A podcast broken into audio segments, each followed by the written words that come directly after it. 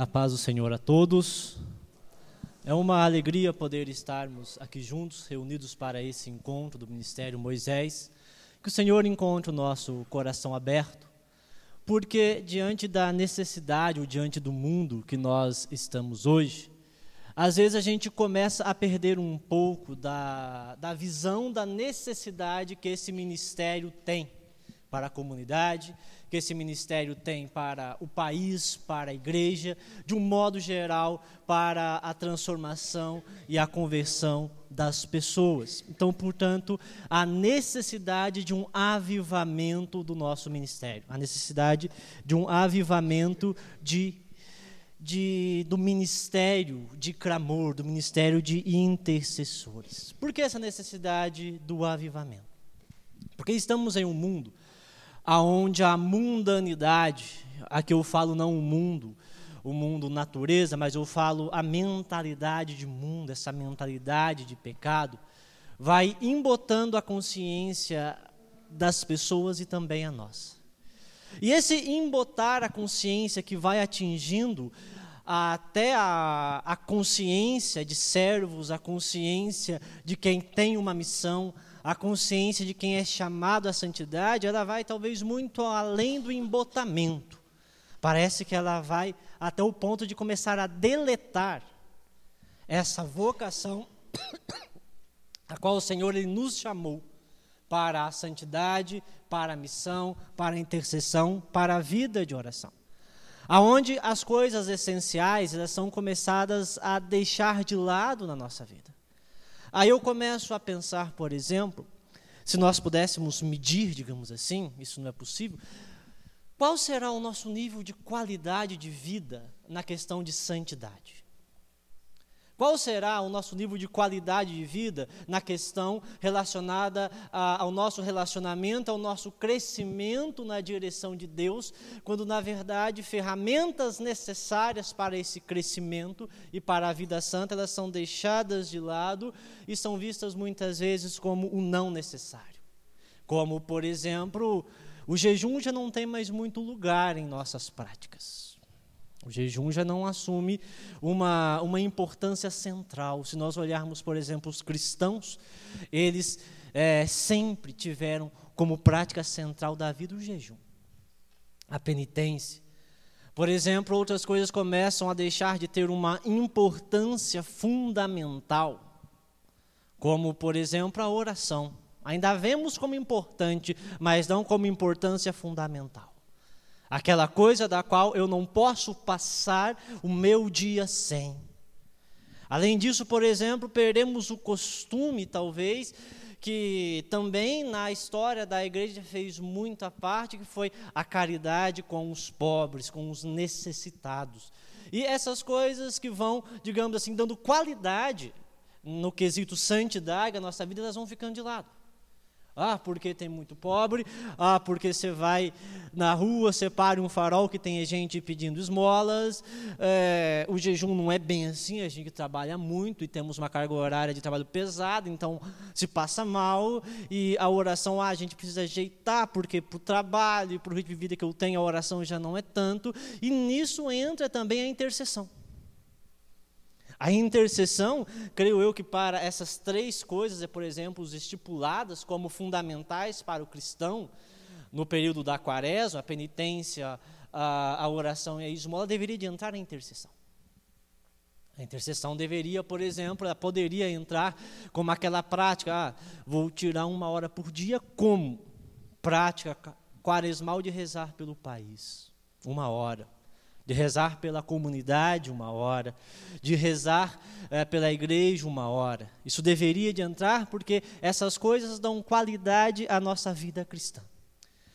E quando eu olhava o tema que o Newton passou sobre a intercessão como uma vocação, e comecei a ler e investigar algumas coisas, vi que a intercessão é uma ferramenta fundamental, um afazer fundamental para o cristão, importante, decisivo nas lutas que a igreja trava no dia a dia, mas ela em si não é uma vocação.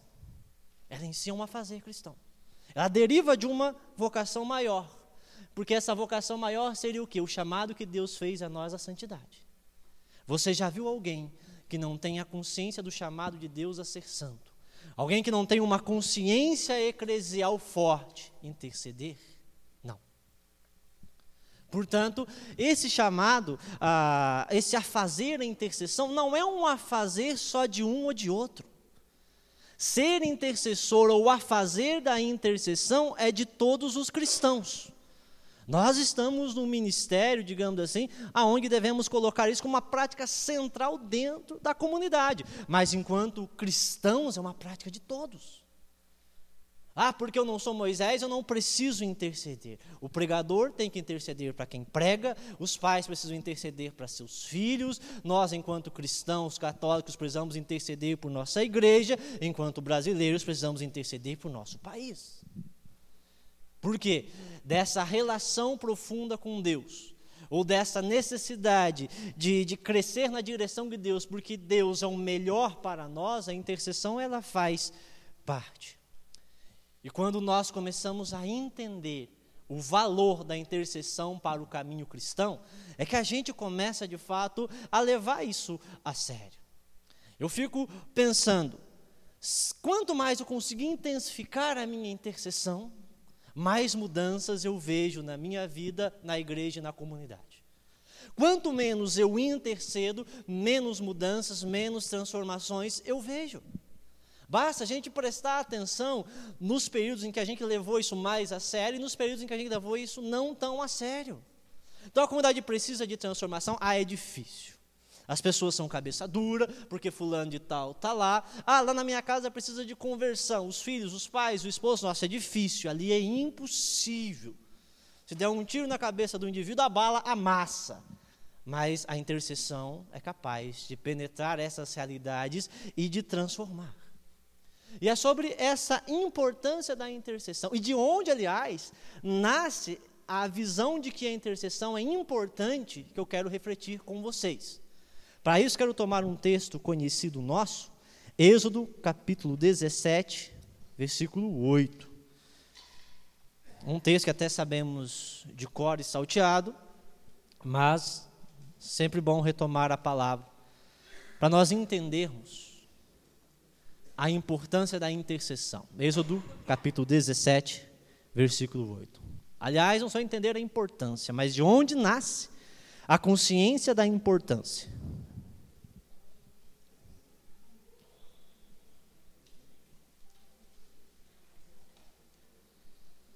Amém?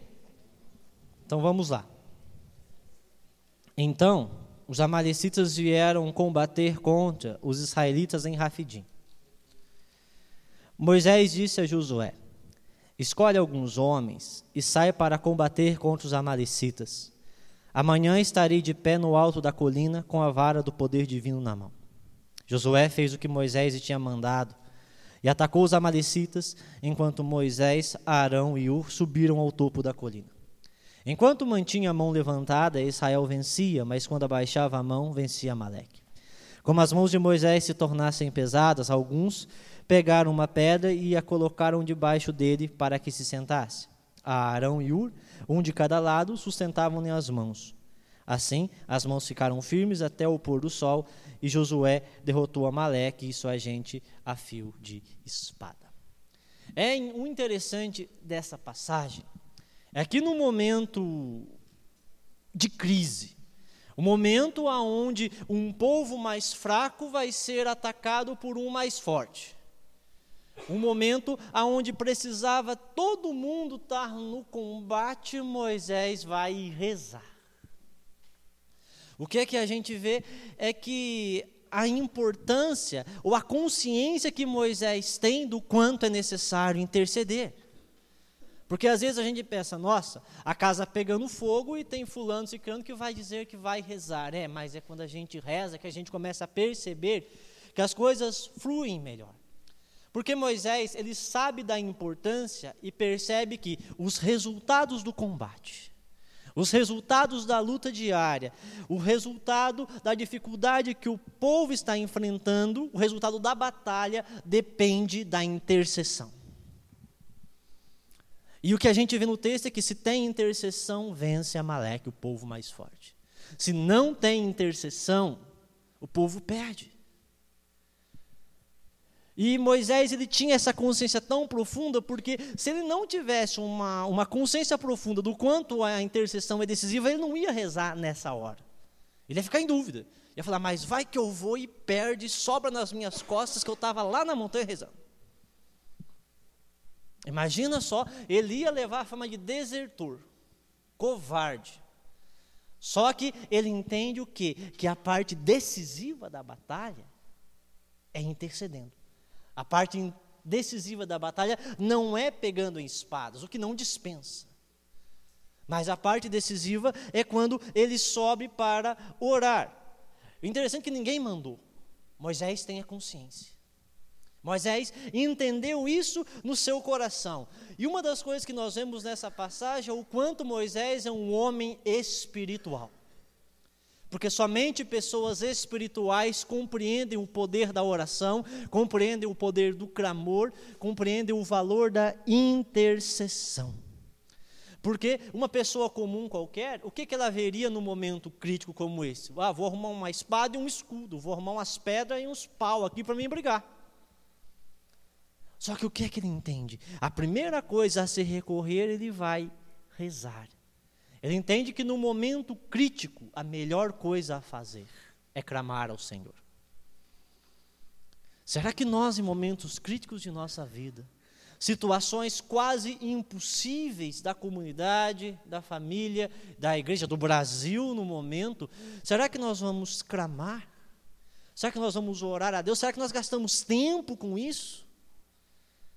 Ou será que nós entendemos que o caminho é outra coisa, ou que é, a, a batalha já está perdida? Porque podemos dizer que Amaleque representa aquelas situações na vida e na comunidade em que a batalha já está perdida. Perder irmãos, perder ministérios, perder pessoas, perder filhos e situações aonde porque o inimigo é muito mais forte. E a tendência é tentar resolver isso de outra forma. Mas Moisés tem uma visão tão espiritual que ele vai entender: não, a decisão dessa situação está no coração do Senhor, está no poder de Deus. Não está na, é, em espadas, não está na inteligência, não está na estratégia, não está na técnica. Porque essas coisas são só um complemento. Aí nós vemos o quanto o coração de Moisés é confiante. O quanto o coração de Moisés sabe que aquilo que ele está fazendo depende de Deus. Ele é um cara eleito para ir à frente do povo. Ele é responsável, mas ele sabe que ele não é o cara. Ele sabe que não é a camisa que vai ganhar o jogo. Ele sabe que é a oração. Ele sabe que é a comunhão com Deus, ele sabe que é o poder de Deus. E aí surge a pergunta: de onde Moisés ele vai ver que o mais importante é interceder. Onde Moisés vai tirar essa ideia de que o mais importante é clamar ao Senhor. Porque nós também precisamos dessa consciência de que o mais importante é clamar ao Senhor. Porque às vezes estamos aqui pensando, ah, estou no ministério Moisés porque eu não pregava, que eu não formava, porque eu não cantava, estou no ministério Moisés, porque um monte de coisa fazia, então era o que sobrou, e para engajar todo mundo puseram eu lá. Não é. Não é. Tá, pode ser que no momento, na comunidade, pareceu isso. Mas nós estamos aí porque Deus quis. E aí nisso vem, será que a nossa consciência é como a de Moisés? De que no momento crítico o mais importante é clamar, de que a vitória é, de dificuldades, combates diários está ligado à intercessão. Porque Moisés, para tomar uma decisão assim, numa hora crítica dessa, ele tinha que ter muita certeza que o que ele estava fazendo resolveria. Porque se ele não tivesse certeza, de modo algum ele faria isso. Aí vem, de onde que vem isso? Essa consciência. Aí começando a rezar e investigar um pouco a vida de Moisés, como fundamento de sua vida, você volta um pouquinho na sua Bíblia lá para Êxodo 3. Quando da sarça, que é uma experiência que acontece, Deus fala uma coisa para Moisés que Moisés leva a sério. E que coisa é essa? 3, 7.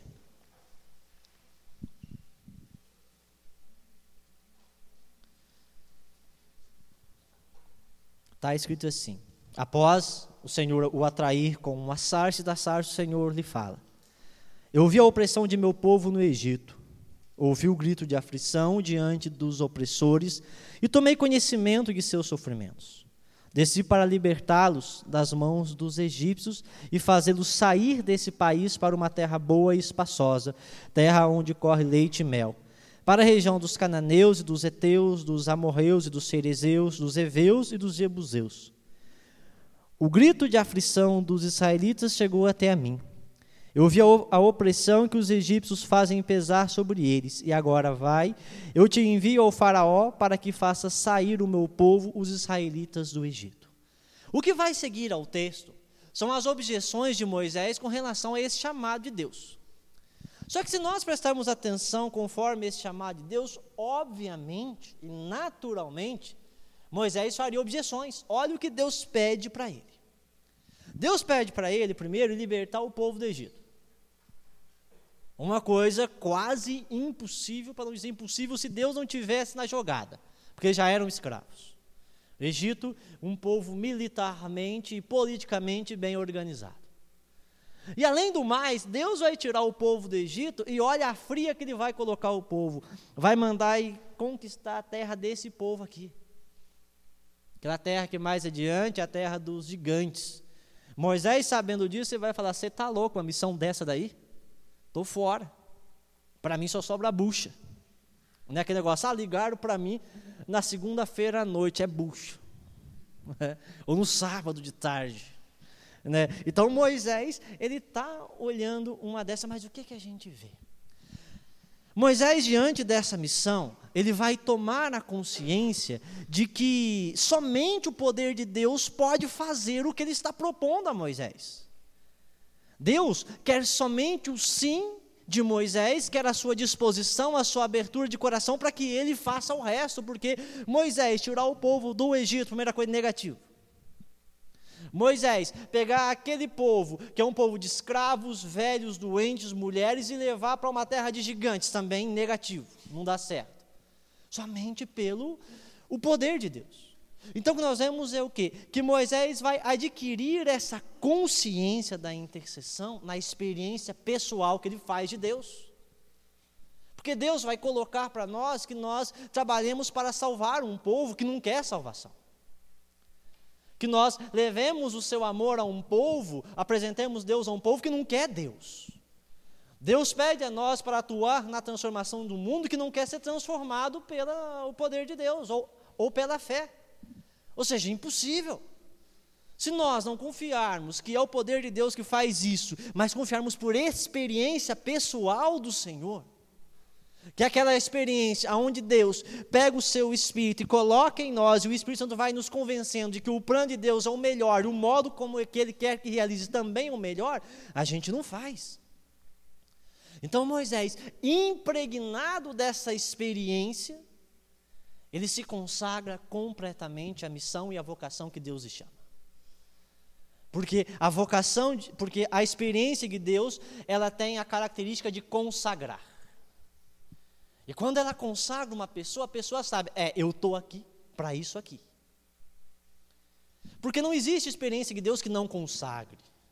Se as pessoas dizem ter uma experiência de Deus, mas isso não resultou em consagração, então não é experiência de Deus. É uma experiência religiosa, é uma experiência de qualquer outro nível, mas menos um encontro pessoal com o Senhor. E quando Moisés ele se vê consagrado ao Senhor, a partir dessa experiência pessoal, ele vai começar a entender a grandeza da missão, mas também vai começar a compreender o quanto a vontade de Deus é boa, o quanto a vontade de Deus é perfeita e, quanto, e o quanto a vontade de Deus é agradável. Aí o que, o que que nós começamos a ver? Que somente a partir do conhecimento pessoal de Deus é que as coisas começam a acontecer. Como um amigo sempre partilhou comigo, se cessar o conhecimento de Deus, parou tudo. E à medida que a gente vai conhecendo Deus e vai conhecendo o poder de Deus, é que a gente vai adquirindo consciência do quanto essas coisas, o jejum, a oração, esmola, no caso nosso, que a intercessão, ela é importante. Por quê? Porque bondade humana não basta. Não basta. E Moisés, ele é um exemplo claro disso. Por quê? Um bom sentimento, boa moral, fazer atos de caridade e até suportar alguns sofrimentos não são suficientes, porque é o que Moisés fez antes. Moisés era moralmente bom, tinha bons sentimentos, tinha boa educação, até passou por algumas situações de risco quando viu os seus irmãos brigando e quando viu os seus irmãos sendo oprimidos por um soldado. Ele até matou o soldado por essa ânsia de fazer o bem. Só que esse sentimento não foi capaz de manter Moisés nessa missão. Por quê? Porque ele foge, ele vai embora. Ele não compreende que missão tão grande assim só Deus para realizar. Ele não compreende também o quanto é fundamental essa missão. Então o que? Ele foge. Mas quando da experiência de Deus, Moisés entende o quanto é necessária a salvação. Nós só vamos entender o peso da intercessão quando nós entendermos o quanto a salvação proposta por Deus é necessária. O quanto as pessoas precisam conhecer a salvação. Se a nossa intercessão é fraca, é porque, o, é porque a nossa experiência de Deus ela tem sido falha, ou nós não temos feito, e porque também tem nos faltado esse entendimento do quanto a salvação é necessária. Porque do que é que as pessoas do país, o que é que a nossa comunidade, o que é que qualquer pessoa no mundo necessita experimentar a salvação de Deus nos dada em Jesus Cristo. Só que tem pessoas que estão muito longe disso. Não vai adiantar a gente conversar, você vai lá anunciar, fala, fala e já fomos um milhão de vezes, é difícil. Os pais experimentam isso muito com os filhos, às vezes com esposos, esposas, experimentamos muito isso, talvez com líderes, amigos, nós que olha, fulano, aqui tá, isso aqui não está certo, isso não está de acordo com a visão do rei, mas não escuta, o que nós temos que fazer? Interceder. Porque a salvação, o outro, ele querendo ou não, é o necessário para a vida dele. É o fundamental. Nós podemos passar uma vida talvez de não nos enriquecer, de não ter um conforto material, podemos passar a nossa vida sem muita coisa, mas sem experimentar a salvação de Deus para nós, isso não é possível. E só quando nós tomamos consciência do quanto a salvação de Deus é necessária para a vida de uma pessoa ou das pessoas, é que nós vamos assumir esse compromisso. E para assumir um compromisso com Deus, não basta dizer, tá, eu vou fazer. Para assumir um compromisso com Deus, de uma missão tão grande que é salvar, isso só pode ser resultado de uma experiência pessoal. Isso só pode ser resultado de uma experiência de Deus.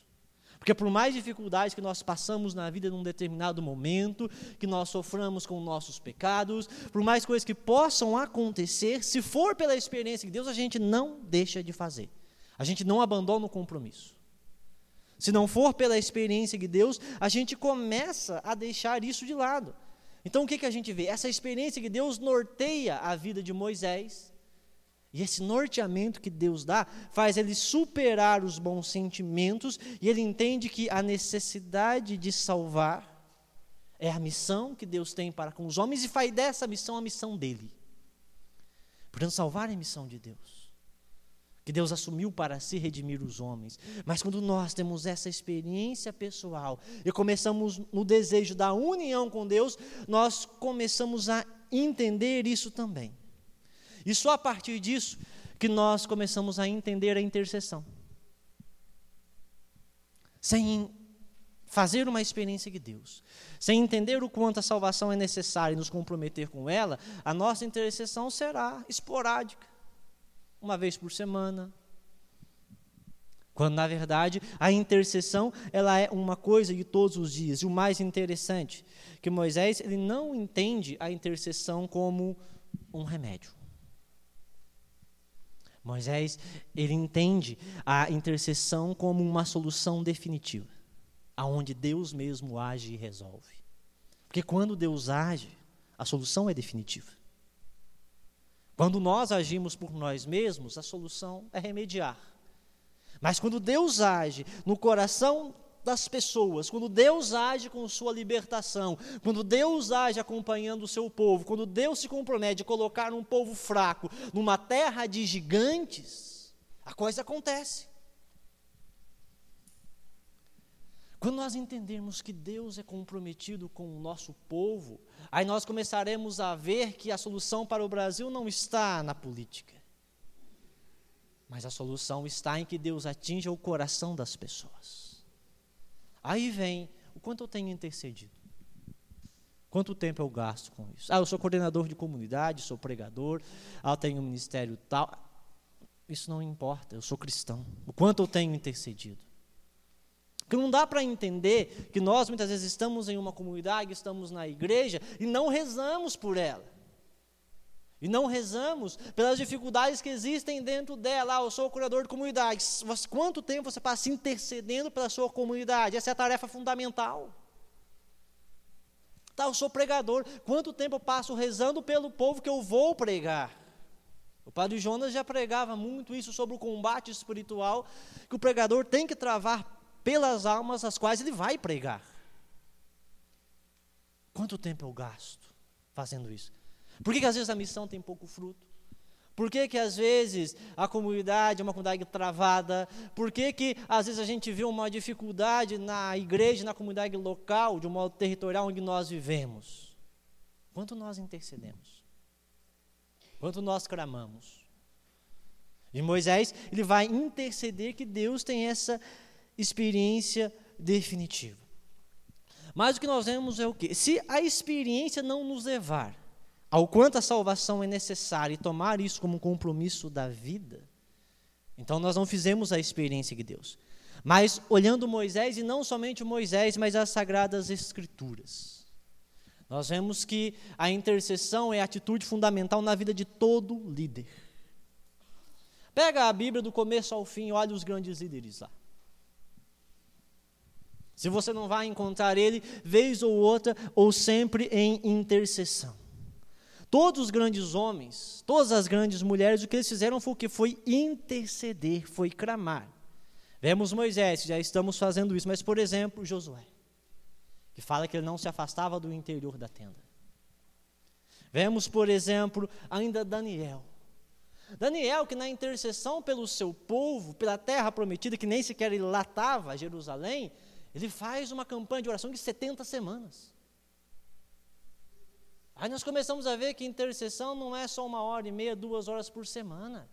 Intercessão tem horas que vai exigir de nós campanhas de oração por aquilo que nós estamos desejando. Esse ministério tem feito campanhas de oração. Ah, vivemos uma crise espiritual nesse momento na Javenice. Então, campanhas de oração do, de intercessores. E vamos aprofundar o nosso modo de rezar, a nossa hora de rezar, o nosso jejum, até ver esse tempo passar. E nós vamos vendo essas atitudes da intercessão na vida de pessoas, de Maria, Nossa Senhora, Jesus. Quanto Jesus intercedia pelos seus discípulos e pelo povo. Nós olharmos lá, por, é, né, por exemplo, na chamada oração sacerdotal de Jesus, lá no, é, no capítulo 17, o que, que Jesus está fazendo? Ele está intercedendo. Que Deus santifique, os guarde na verdade, que Deus os mantenha unidos. Olharmos, por exemplo, Paulo, o que, que Paulo está fazendo o tempo todo a não ser rezar pelas comunidades? Ele relata: rezei por tal comunidade, orei para que acontecesse isso.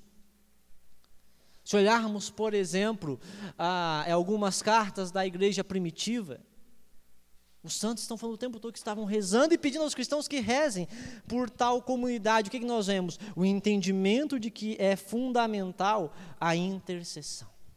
Aí vem. Portanto, se fomos chamados a interceder, é sinal que Deus nos escolheu para liderar. Porque a intercessão é a função central na vida de um líder. E é interessante que não são qualquer liderança, são grandes lideranças. Porque às vezes olhamos pa para o nosso ministério com certo desdém. Aí começamos, digamos assim, a entender o quanto o nosso olhar é terreno e mundano. Ah, não é tão importante, não modifica. O que modifica é quem prega, o que modifica é quem canta. O... Essa mundanidade começa a entrar para dentro de nós, que nós começamos a, a achar que Deus não está na jogada. Certo? A achar que Deus, Ele é aquele que vai vir quando nós paramos para dizer: Vem Espírito Santo. Aí nós começamos a ver perder combates, perder espaço de missão, perder pessoas no caminho da conversão, perder amigos e um tanto de coisa. Por quê? Porque a visão de que é um ministério pequeno, de que não é um ministério tão necessário, de que é um ministério para pessoas que, que não têm outros dons, isso é uma visão mundana, terrena. Certo? Uma outra coisa que nós vemos é que muitas vezes entendemos o ministério como pequeno porque nos falta a visão do reino de Deus e da salvação, que já falamos que é isso que vai dar e que vai fazer com que nós começamos a interceder de fato e ver a importância, é isso que vai fazer também, quando, é, quando não existe, que a gente veja que ela não é importante. Falta da visão de reino e da salvação. E quando também nos falta o compromisso.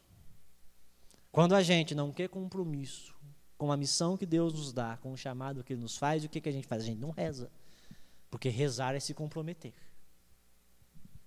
Que rezar é gastar tempo e é supor que eu vou fazer alguma coisa, às vezes, para além da oração. Porque quando a gente entende que o Senhor nos chamou para liderarmos o seu povo para o rumo decisivo, e isso é decisivo. Salvação é uma coisa que decide a vida das pessoas. Salvação é uma coisa que salva as pessoas. A primeira coisa que nós vamos entender, nós precisamos clamar ao Senhor. Que tentar salvar um povo, liderar um povo que não quer a salvação, é possível. Humanamente, não. Ou tentar ainda, é, em meio aos inimigos fortíssimos que combatem a igreja, que combatem o pensamento cristão, que hoje tenta fazer do cristianismo um mito e isso vai entrando para dentro da gente quando a gente começa a deixar ações fundamentais do ser cristão de lado e quando a caminhada é longa. Que Deus nos propõe é semelhante ao que ele propôs a Moisés, só pelo poder de Deus. Não tem outro meio de a gente fazer o que a gente está fazendo. É uma loucura.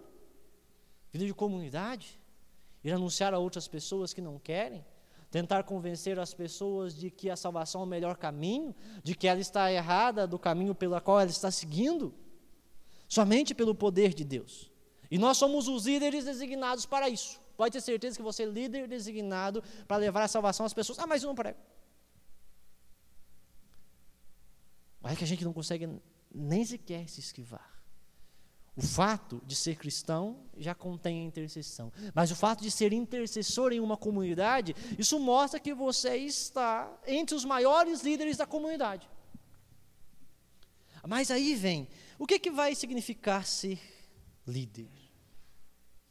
Para a gente poder entender isso. E, geralmente, aí vem esse entendimento. O líder é a pessoa que consegue aplicar um marketing, a pessoa que consegue fazer uma propaganda bacana, a pessoa que consegue gerenciar relacionamentos. Na verdade, para o cristão, o líder é aquele que é referência no lugar aonde ele está. Referência cristã. Se o líder ele não é se a pessoa ela não é referência cristã no lugar aonde ele está, então ela não é líder. Mas nós somos. O Senhor nos chamou para ser essa referência. Poderia ter chamado o meu vizinho, poderia ter chamado o meu colega, poderia ter chamado qualquer um. Mas Ele chamou a mim. Como Moisés, cheio de defeitos, talvez já avançado em idade, talvez com uma ficha não muito boa aonde ele tem que salvar, mas Ele chamou a mim para liderar. E quando eu entendo que eu tenho que ser referência no meio dessas pessoas, a primeira coisa que nós entendemos é que se não for pela intercessão, a gente não consegue. Mas aí vem. Aquela pessoa que foi chamada a liderar a partir da experiência de Deus. Por que, que ela vai interceder? Qual o motivo da intercessão? A primeira coisa pela qual a pessoa vai interceder é que ela conhece os planos de Deus e faz dos planos de Deus os seus planos. Deus quer que todos conheçam o Evangelho. E Deus quer estender a sua salvação a todas as pessoas. Se eu passei pela experiência de Deus que Moisés passou, isso não é somente plano de Deus, isso é meu plano. Aí muitas vezes vem que não dá para entender por que pessoas que se dizem que passaram por uma experiência de Deus não conseguem se consagrar a esse serviço. Aí não dá para entender porque que, que, as pessoas muitas vezes se dizem cristãos, e ser cristão é partir de uma experiência pessoal com uma pessoa que é Jesus, ela não consegue assumir a mesma missão que Jesus, tem alguma coisa errada. Ela não consegue realizar a missão do mesmo modo que Jesus. Porque além de ter uma visão dos planos de Deus, que eu faço meus planos, a pessoa ela vai interceder também porque ela compreende, ela discerne aquilo que atrapalha, aquilo que é o obstáculo a Deus fazer com que os seus planos aconteçam. Se eu tenho a, a noção de quais são os planos de Deus e o que atrapalha, quais são os obstáculos, eu vou interceder. Jesus é exatamente esse. Se prestarmos atenção em Jesus como um intercessor, ele conhece todos os planos de Deus. Ah, porque ele é Deus. Não, mas ele faz desses planos, ele faz os planos do Pai ser o seu plano. E desses planos do Pai, o que é que ele vai fazer? Ele vê também todos os obstáculos. Aí o que é que ele faz? Qual que é a principal frente de combate de Jesus, que é o Salvador por excelência, aliás, o único, a oração. A intercessão, a oração, o pano de fundo da vida de Jesus. Aquilo que ocupa a maior parte do seu tempo. A outra parte dividida entre estar com discípulos e estar na multidão pregando. Mas é fundamental a intercessão. E quando nós começamos a fazer isso, o que é que nós vemos? Que a intercessão é um ato da minha decisão que decide uma situação. Quando eu decido interceder, eu estou decidido por resolver e por solucionar uma situação. Talvez quantas situações na comunidade, ah, não adianta falar, não adianta rezar, não adianta fazer nada. Vai interceder. Interceder com poder, que estamos falando de intercessão. Não, não estamos falando de coisas que parecem com isso. Quantas situações, às vezes em casa, as pessoas que são os pais que têm filhos em situações complicadas, parentes ou qualquer outra coisa, não dá para fazer, vai rezar. O primeiro combate por essas situações é intercessão. É engraçado que quando às vezes a, gente pega uma pregação, a primeira coisa que a gente pensa, nossa, quais livros eu vou pegar? O que é que eu vou ler? Que esquema que eu vou utilizar? Que retórica? Que a primeira coisa a fazer, eu tenho que interceder. Eu tenho que rezar. Porque minha palavra e minha sabedoria não é capaz de confrontar com outra pessoa que tem palavra e também tem sabedoria. Quem faz isso é Deus. E a gente só vai adquirir essa consciência à medida que a gente vai entendendo os planos de Deus. E essa decisão de interceder, ela vai decidir uma situação, pode ter certeza disso. Quando a gente ora, uma decisão ou uma coisa difícil, ela acontece. Aí vem. Mas a mundanidade ela entra muito forte em nossa mentalidade. Porque às vezes a gente não tem essa visão de que a intercessão decide. E, aliás, nós adquirimos uma visão de um existencialismo ateu, que muita coisa está perdida. Muita coisa não tem conserto. Muita coisa já era. Mas por quê? Porque nós nos esquecemos do quanto é importante Aí vem que nós já tentamos a solução do mundo pragmático, ou seja, o mundo prático a tarefa, a atividade, as estratégias organizacionais e técnicas. E acabamos nos esquecendo de que quem vai cumprir a missão que nos foi dada é Deus. Aí a mentalidade do mundo ela vai fazer o quê? Ela vai tirando essas coisas fundamentais na vida do cristão de lado. E a intercessão ela é uma coisa fundamental que vai ficando de lado. Aí a gente começa a achar, por exemplo, que camisa ganha jogo. Camisa não ganha jogo. Camisa toma de 7 a 1 nas costas. Está fazendo quatro anos agora. Os anfitriões, camisa amarela, cinco vezes campeões, estão com medo da gente. O que, que aconteceu? Tomar de 7 a 1 nas costas e, para envergonhar um pouco mais, disseram que os alemães tiveram misericórdia.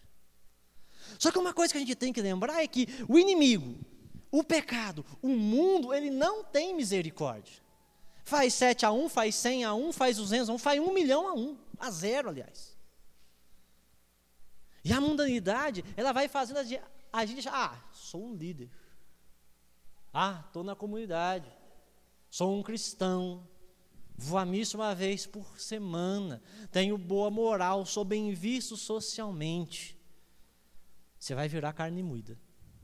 É isso que vai acontecer. Ah, nossa comunidade é uma comunidade que tem renome. Tá. Mas essas coisas só acontecem quando nós intercedemos e agimos por isso. A primeira oração é a da oração. Aí vem que a gente começa a pensar o que também? Que o inimigo é fraco. O inimigo do povo de Deus, ele não é fraco. Se nós olharmos o nosso texto base, usando os amalecitas, os que estão vindo contra são mais fortes do que nós. O que o diabo ele é capaz de fazer com as pessoas e com uma comunidade, nós não temos noção. Mas ele pode destruir totalmente uma vocação, pode destruir totalmente uh, a juventude, pode destruir a ponto de fechar uma comunidade. Mas só que parece que, porque nós perdemos essa dimensão espiritual da realidade das coisas, que nós não mais compreendemos que o diabo é vivo e atuante no mundo. E que tem muita coisa que acontece, não é só ruindade humana, não. A mentira, por exemplo, o orgulho de líderes, e outras muitas situações. Será que isso é só nosso? Está certo que Santo Agostinho dizia que nós temos que desconfiar de nossa própria natureza. Mas o diabo, começamos a olhar a comunidade, será que nós achamos que os defeitos, os problemas que tem na comunidade, é só a gente que está vacilando? A gente movido, às vezes, das melhores intenções, de orações e tudo mais, e, e tem coisas ainda que estão dando erradas, pessoas que não colaboram, situações que não se resolvem. O inimigo não é fraco, o inimigo é muito forte. O inimigo ele é capaz de nos destruir e é essa a imagem dele. Além disso, a mentalidade de mundanidade, além do camisa não ganha jogo, de achar que o inimigo é fraco, ela faz nos achar que nós não somos importantes. Porque eu só rezo. Que nós não somos importantes porque ficamos uma hora lá diante do Santíssimo na semana. Porque eu não falo bem, talvez eu não sei comunicar bem o que Deus está dizendo. E nós começamos a achar que o, que o nosso ministério é um menor, ou seja, essa mundanidade, ela vai cegando a nossa visão espiritual que somente a experiência de Deus ela é capaz de nos dar. Aí o que nós começamos a fazer? Não intercedemos mais pelo país, pela igreja, pela comunidade, pelos filhos. Já pensou? Quando a gente chegar no céu e descobrir que muitas realidades que nós, que nós não conseguimos vencer em comunidade foi porque nós não intercedemos? Isso vai trazer um, um problema bem sério para nós. E é muito interessante a gente ver, às vezes, que as pessoas necessitam de conversão, necessitam de um milagre, coisas realmente difíceis e grandes, e a gente não intercede. Você já reparou que o nosso pragmatismo, ou seja, o querer resolver as coisas pela prática, pela estratégia, é tão grande, que a gente acaba perdendo batalhas decisivas na nossa vida, simplesmente porque a gente não rezou. E nisso eu me lembrava, por exemplo, quando Jesus, na passagem do jovem rico, ele fala que é muito difícil os ricos entrar no reino dos céus. E os discípulos irão perguntar para ele, mas quem pode entrar? E Jesus responde: para Deus nada é impossível. Nós temos que ter isso muito forte no nosso coração. Às vezes olhamos situações, por exemplo, da necessidade de conversão de pessoas, filhos, jovens, amigos ou realidades, e a gente, por exemplo, não olha o exemplo de Santa Mônica. Não, aquele é intelectual, aquele é racionalista. Não, aquele está numa vida completamente perdida. Esse era Santo Agostinho, antes de virar santo. A mulher intercedeu simplesmente pela conversão e Deus fez dele o quê? Padre, bispo e santo. Na nossa intercessão, Deus mostra o quanto ele vai além. Por isso, tornar a intercessão aquela coisa mais pequena, aquela última coisa, a coisa de quem, de quem não tem lugar, isso é uma visão de mundo e que o inimigo de Deus vai colocando em nós. O autor da alma de todo apostolado, ele fala que prefere dez monges intercedendo do que vinte padres pregando. Porque ele fala que essas dez, elas podem mudar a estrutura do mundo. Elas podem ir nas raízes mais profundas porque elas resolvem a coisa com Deus. Portanto, a intercessão é o mais importante, é o fundamental. A gente não tinha que estar tentando nos convencer sobre isso. Todos os líderes deveriam de ter isso em mente. E se olharmos as Sagradas Escrituras, é o que as pessoas fizeram. Aí vem que a intercessão é o mais forte instrumento para a missão. A intercessão é o mais forte elo para a comunhão. E é a maior certeza para a mudança e para a vitória. E essa consciência que Moisés teve, nós também precisamos adquirir. E Moisés adquiriu essa consciência pela experiência que ele fez de Deus. E de tratar como mais importante da sua liderança a intercessão. Olha o tamanho da missão que o cara tinha. Ele poderia falar: não tenho tempo.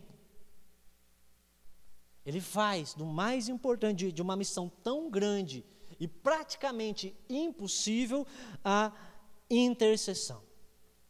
Mas para continuar com uma intercessão e com uma liderança eficaz, onde a nossa intercessão ela seja ouvida, Deus faz uma exigência a Moisés. Aí no capítulo 3, 4, aliás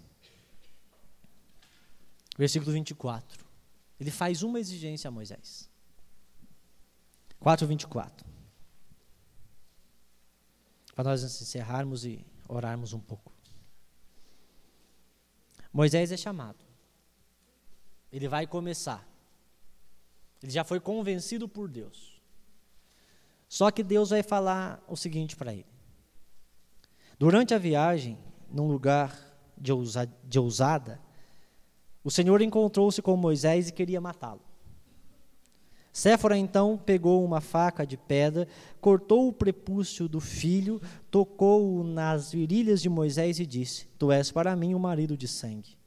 E o Senhor deixou em paz quando ela disse marido de sangue em relação à circuncisão. O Senhor vai exigir que Moisés seja circunciso. O que isso vai significar? Ele vai significar que Moisés faça um corte com as coisas do mundo e façam uma aliança definitiva de pertença a Deus. Para nós intercedermos, só isso que Deus pede a nós. A partir da experiência de Deus, esse corte com as coisas do mundo e uma aliança definitiva de pertença, isso nos dá condição para uma intercessão eficaz. É a intercessão como fundamental. Feche os seus olhos um instante e pense como está o seu ministério de intercessão, ou a sua consciência sobre esse ministério. E não só sobre o ministério, mas sobre a prática de interceder. Como, obviamente, existem pregadores entre nós, de como pregador rezar pelo povo que eu prego, como coordenador interceder pelas pessoas que eu coordeno, como cristão católico interceder à igreja que eu pertenço, como ser humano pertencente a um povo amado por Deus, mas que pelas consequências do pecado sofre muito, distante do amor de Deus. Qual é a minha consciência com relação à intercessão? Ela pode muitas vezes nos parecer forte, mas quanto tempo eu gasto intercedendo? Quando aparece um grande desafio de missão, de conversão a uma pessoa, qual é a primeira solução que eu penso? Ah, vou interceder. Será que é? A minha consciência me leva a ver que a minha intercessão é decisiva para combates e, e situações difíceis na comunidade.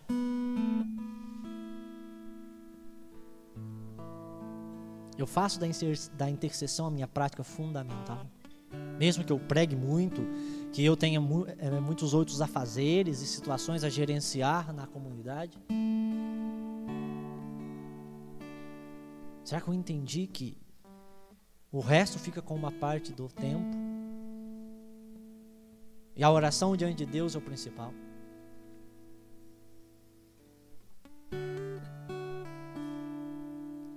Ah, não, ainda não cheguei até esse ponto. Se você chegar a essa conclusão. Eu vejo que é necessário, às vezes, e nós começamos a tomar consciência agora, de interceder mais pela casa de formação, pela casa de missão, por irmãos que talvez, aqueles irmãos que às vezes eles começam a cair pelas tabelas, a não rezar mais em muitas coisas, em vez de criarmos indiferença, porque nós não fazemos intercessão.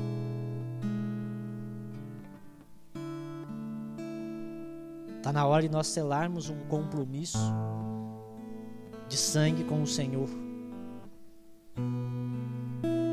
Compromisso de sangue, de consagração.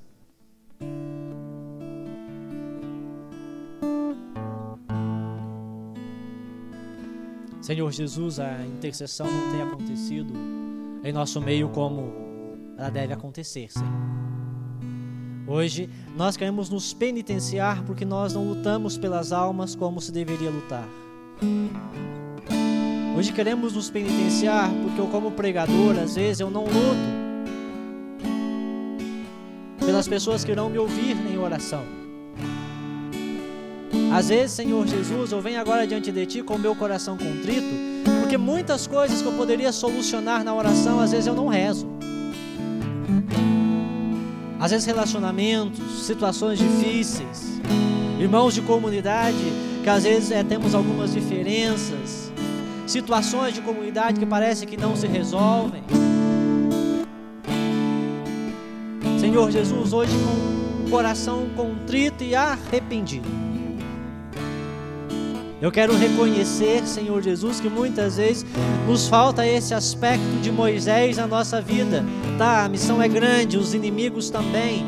Isso exige uma ação, uma reação urgente. Mas a montanha é o mais importante. A montanha é o mais alto. As coisas são decididas lá em cima lá em cima. E que como Moisés, Senhor, eu escolha a intercessão. Como Moisés, Senhor, eu escolha a oração. Talvez situações em casa de filhos e filhas que estão se perdendo, de casamentos que estão se deteriorando, de juventudes que estão se perdendo, situações na comunidade muito difíceis quase insuportáveis, crise espiritual, de oração. Senhor Jesus, nesse momento, eis-me aqui diante de Ti e dá a nós a graça de compreender que o combate, a batalha se decide com as mãos levantadas, de joelhos no chão. Que o combate se decide, Senhor Jesus, toda vez que nós oramos e que nós invocamos o Teu nome sobre uma determinada situação, sobre uma determinada pessoa. Dá no Senhor essa consciência, porque pessoas em nossa casa se perdem, pessoas em nossa comunidade abandonam, pessoas em nossa igreja, padres leigos se apostatam. Porque o inimigo é forte, avança ferozmente. A mundanidade ela tem entrado. E nós parece que ficamos de mãos amarradas, Senhor, mas é porque nós não intercedemos. Hoje vem, Senhor, derramar o teu Espírito Santo sobre nós, porque nós somos aqueles da frente, aqueles da frente. Aqueles que vão com a bandeira erguida, aqueles que vão com a infantaria, aqueles que vão entrar em combate decisivamente. E é decisivo, é decisivo